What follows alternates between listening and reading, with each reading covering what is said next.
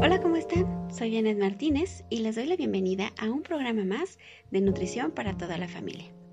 Hoy hablaremos sobre la psiconutrición o la psicología de la nutrición.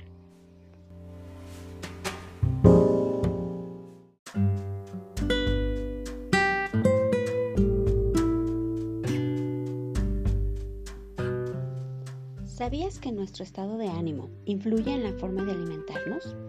Y prueba de ello es que muchas veces la comida se convierte en nuestro mejor refugio. Así que aprender a diferenciar el hambre física de la emocional nos ayudará a controlar no solo nuestro peso, sino también a tener una mejor salud. Seguro que en más de una ocasión, tras pasar un día duro y muy estresante en el trabajo, en la escuela, piensas solo en llegar a casa a darte un festín y piensas seguramente, no sé, en cerveza, unas papas, hamburguesa, qué sé yo, piensas en darte, en terminar tu día de una manera agradable. Y es que el hecho de estar alegre o deprimido puede influir en nuestra forma de comer. Pero ¿por qué sucede esto? Según Monse Vázquez, psicóloga del Instituto de Trastornos Alimentarios, muchas veces comemos más para anestesiarnos que para alimentarnos. La comida se convierte en el mejor consuelo o vía de escape cuando surgen dificultades o preocupaciones, porque el placer es inmediato. Sin embargo, tras esa sensación de bienestar, suele aparecer el sentimiento de culpa, por haber comido un alimento hipercalórico y poco beneficioso para el organismo. Y lo peor de todo es que continúe el malestar emocional. Hemos calmado la ansiedad, pero seguimos sintiéndonos mal. No hay duda entonces de que la clave está en aprender a distinguir el hambre física de la emocional y aprender que nuestra forma de comer está determinada por el cerebro emocional. Y es ahí donde es esencial la psiconutrición o la psicología de la nutrición. Esta consiste en considerar nuestras emociones y su influencia en la alimentación a través de algunas habilidades psicológicas. Nos ayudará a racionalizar las situaciones y a canalizar los sentimientos para evitar que estos gobiernen nuestros hábitos dietéticos y podamos ver efectivamente cómo afecta nuestro peso la falta de control.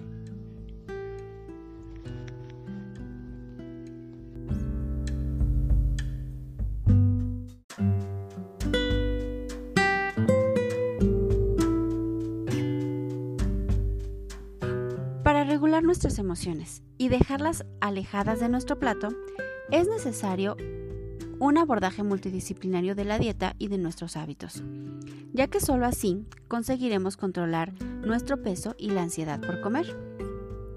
Es importante conseguir un buen estado de ánimo con actitudes positivas, buscando actividades que nos gusten y nos relajen, y además practicando ejercicio físico todos los días. Cuando nos encontremos ante un ataque por comer algo a deshora, hay que intentar frenar ese deseo y preguntarnos el motivo por ese apetito incontrolado. Normalmente detrás suele haber oculto una mala gestión de las emociones.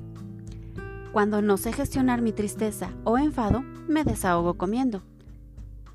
Para descubrir qué nos pasa, hay que reflexionar acerca de la sensación que notamos. Cuando lo que tenemos es hambre, nos conformamos con comer cualquier alimento y así calmamos esa necesidad fisiológica. En cambio, si es ansiedad, deseamos frenar esa sensación de angustia rápidamente con un producto en concreto, como puede ser algo dulce o salado. En cuanto a las causas de la ansiedad, son muy variadas.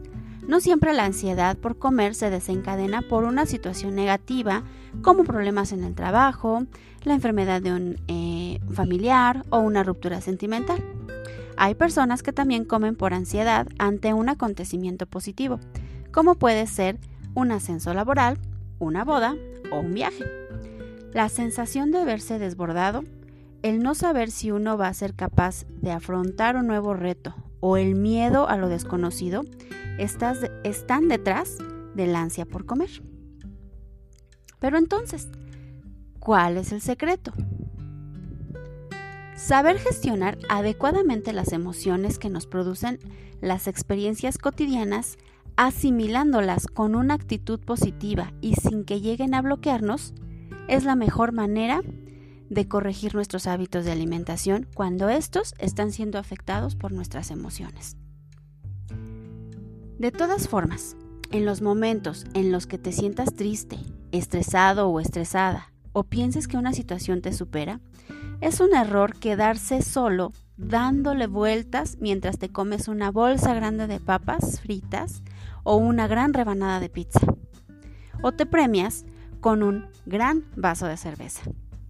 Es mejor que acudas a tu familia, amigos o a un profesional que te ayude a comprender y a entender mejor tu situación y que la haga más llevadera.